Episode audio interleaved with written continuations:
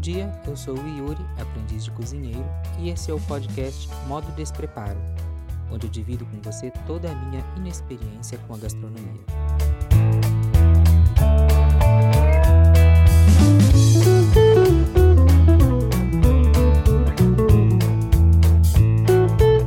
Episódio 3 Cinco pratinhos foram passear. Senhoras e senhores, eu passei um tempo considerável tentando decidir qual seria a pauta para esse episódio. Primeiro, porque eu sou muito indeciso. E segundo, porque apesar de estarmos tendo bastante conteúdo legal no curso, eu achei que nenhum deles seria interessante para colocar num podcast. Então eu lembrei de uma brincadeira que a Luli de verdade faz no canal dela e resolvi adaptar e trazer ele para a cozinha é como uma tag em que ela faz cinco perguntas e a pessoa responde com o filme correspondente. Aqui eu vou fazer o mesmo, porém com os cinco pratos que me definem e um pouco sobre eles. Vamos ver no que deu? Um, um prato que eu amo. Já começa difícil, né? Eu disse um pouco antes o quanto eu sou indeciso. Então eu acho que vai ser bem difícil fazer as escolhas. Inclusive, eu acho difícil para qualquer pessoa que gosta de comer bem escolher qual é o seu prato favorito. Mas agora que eu já entrei nessa, vamos em frente. Tem vários pratos que eu acho irresistíveis, por assim dizer. Por exemplo, lasanha, feijoada. São pratos que me fazem salivar. Se eu for no self-service e tiver os dois, eu como os dois. Mesmo não combinando. Tipo, eu faço um prato com um, depois pego só um pouco do outro para experimentar. Tem também o estrogonofe, mas não é tão irresistível assim para mim. Até porque é um prato que parece fácil de fazer, mas que é muito fácil de cagar ele todo e deixar ruim. Seria muito fácil eu dizer aqui pizza, porque eu já disse mais de uma vez a amigos que poderia comer pizza todos os dias. E eu não estou exagerando. Mas depois que eu comecei a pensar nesse assunto com mais dedicação, fiz um belo face palm e lembrei do prato que esse sim é irresistível para mim. E com certeza o meu favorito. Eu estou falando da parmegiana, ou bife à parmegiana, ou filé à parmegiana. Eu vou chover no molhado aqui, porque com certeza todos conhecem essa iguaria, muito comum aqui no estado de São Paulo, pelo menos. É um filé mignon à milanesa ou seja, empanado, e nadando no molho de tomate com bastante queijo. Delicioso, né? Eu tô com água na boca aqui só de pensar. Ele parece muito um prato italiano, mas na verdade foi criado aqui no Brasil mesmo. O nome foi dado por causa do queijo parmesão, que vem da região de Parma, na Itália. Nem todo mundo usa parmesão no preparo, e muito menos o filé mignon, porque são ingredientes caros, né? Então o prato se popularizou com versões usando queijo mussarela e contrafilé ou qualquer bife que o valha. Há também versões com filé de peito de frango e até com fatias de berinjela. Eu gosto de todas. Aliás, popularizou-se também a escolha mais comum para acompanhantes: arroz branco e batatas fritas. Essa combinação você pode encontrar em qualquer lugar, mas o acompanhamento mais tradicional é uma massa ao molho sugo, podendo ser espaguete, fettuccine e linguine. Já a batata está corretíssima, mas também vale um purê ao invés de fritas. A parmegiana é da minha infância e tem tudo a ver comigo. Tem carne que eu amo, queijo, que eu acho que derretido vai muito bem em qualquer prato, e o molho de tomate traz a lembrança das milhares de macarronadas da vovó. Depois que eu fiz a cirurgia bariátrica, Fiquei um bom tempo em dieta líquida, muito restritiva. Passei em consulta com a nutricionista e ela me liberou para comer qualquer coisa. Eu quis comemorar. Saí do consultório e entrei no restaurante mais próximo. Parmegiana foi a minha primeira refeição decente depois da cirurgia. E tava uma delícia. 2. Um prato que eu não gosto. Esse já é mais fácil. Não sei porquê, mas todo mundo já tem na ponta da língua as coisas que odeia. Você demoraria dias para escolher qual prato você comeria o resto da vida, mas escolheria em segundos aquele que viveria muito bem sem e que poderia ser banido da face da terra. O meu é o fígado, junto com moela e o coração de galinha. Eu sempre digo que gosto de tudo e não é mentira, porque considerando a quantidade de coisas que eu gosto, incluindo mocotó, bucho, língua de boi, a lista de coisas que eu não gosto é minúscula. Inclusive tem umas coisas que eu não curto, mas até suporto. Por exemplo, muita coisa da culinária japonesa. Não me agrada nada comer aquele arroz frio e nem qualquer coisa que tenha aquela alga esquisita. Eu como, mas assim, sem reações muito intensas. Mas não faço questão. E tem também coisas como giló, quiabo, é, repolho. Eu até gosto, mas não faz falta na minha vida. Agora, fígado é muito diferente.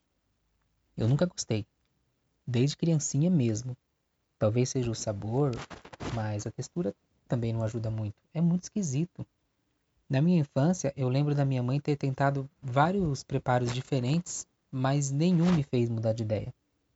Ela não estava errada, o fígado é rico em nutrientes importantíssimos para o desenvolvimento das crianças. Tanto que ela chegou a, entre aspas, me ameaçar, dizendo que se eu tivesse anemia seria pior porque eu teria que tomar suco de fígado com tomate. Eu pedi a Deus todos os dias para não ficar doente. Mas mesmo com o medo, não conseguia engolir o bendito fígado. Até que chegou um dia que minha mãe teve uma ideia brilhante. Segundo ela, moela era o fígado da galinha e muito mais gostosa. Ah, eu quase vomitei. Considerando que eu nunca quase vomitei comendo qualquer coisa, moela é minha eleita para o segundo prato. O fígado e o coração estão de mãos dadas por causa da textura, mas a moela é líder.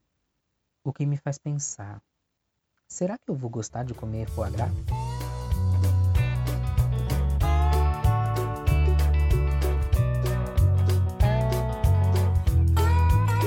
3. Um prato que eu domino. Levando em conta que eu ainda estou começando a me profissionalizar nesse mundo de cozinha e que tudo que eu sei cozinhar são pratos do dia a dia, fica difícil dizer qual seria a minha especialidade. Mais uma vez eu vou ter que construir um raciocínio para tentar chegar lá. Sempre que eu fico gostando muito de alguma comida, a ponto de ficar caro demais comprar todas as vezes que me dá vontade, eu procuro aprender a fazer em casa. Inclusive, aconselho todos a fazerem isso. Além de economizar, dá mais prazer cozinhar algo que você gosta e para você mesmo. Bom, eu fiz isso com vários pratos. O mais recente é o yakisoba. Quis aprender a fazer e aprendi. Fiz várias vezes seguidas, testei métodos, temperos, errei, acertei. Fiz para outras pessoas também e posso dizer que meu yakisoba é muito bom. Ok, eu sei fazer um bom yakisoba, mas ainda não posso dizer que domino.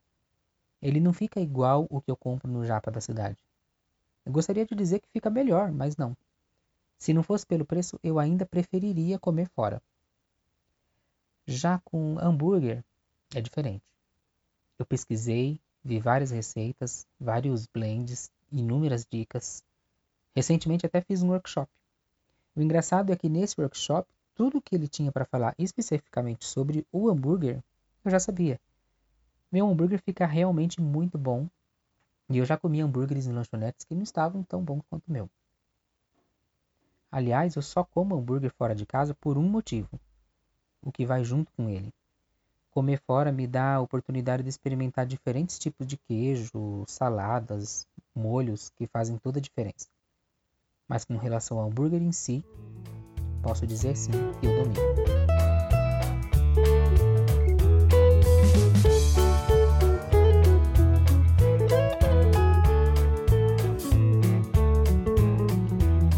4. Um prato que me traz conforto. Esse é fácil, pipoca. Pipoca é de longe o meu comfort food. É da minha infância, é diretamente relacionado ao meu lar e às minhas raízes, porque metade da minha família ama pipoca. E nunca falta milho nas nossas casas. É o que eu faço para ver um filme ou série, para fazer aquele snack fora de hora, no frio com chá, no calor com suco, quando tenho preguiça de cozinhar alguma coisa, quando eu como por ansiedade. Olha, eu poderia ficar horas falando de pipoca. Mas eu acho que ela até merece um episódio especial. Então, vamos direto pro último pratinho.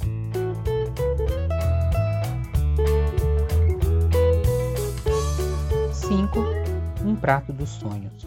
Nesse tópico, eu deveria escolher um prato que eu tenho muita vontade de provar. Mas eu vou trapacear. Principalmente porque ainda tem muita coisa no mundo que eu nunca comi e tenho vontade, como polvo, por exemplo. Nem precisaria sair do Brasil para encontrar pratos e ingredientes que eu nunca comi, como o jambu. É tanta coisa que fica difícil escolher apenas uma. Eu não estou me vitimizando. Eu sei que tem muita coisa ao meu alcance com preços que eu posso pagar. Aqui mesmo na minha cidade tem barraquinhas vendendo acarajé. É fácil comprar um e provar. Mas sei lá, parece que não é a mesma coisa. É por isso que nessa pergunta eu resolvi trapacear. Eu posso, já que eu que inventei a brincadeira. Meu sonho não é comer um prato específico, mas sim comer vários pratos no lugar onde eles são típicos. Comer um vatapá na Bahia, um pato no Tucupi, no Pará, ou o famoso cordeiro de Christchurch, na Nova Zelândia, e, como exemplo de sobremesa, uma vatrushka da Rússia. É muita pretensão da minha parte viajar ao mundo para experimentar comidas típicas? Sim, é claro. Mas sonho é para sonhar, né? E sonhar pouco é bobagem. Eu sei que posso reproduzir todos esses pratos em casa, talvez até trocando um ingrediente ou outro. Mas nada se compara a buscar comida na fonte. Sabe, eu trabalhei por um final de semana como garçom numa casa de chás. No cardápio, elas têm uma tigela de bolinhos de chuva apetitosos o suficiente para causar uma onda de vontade nas mesas ao lado e fazer todo mundo pedir também. Eu não comi, e nem preciso comer para dizer que não é melhor que o da minha mãe ou da minha avó. Bolinho de chuva se come em casa, em família.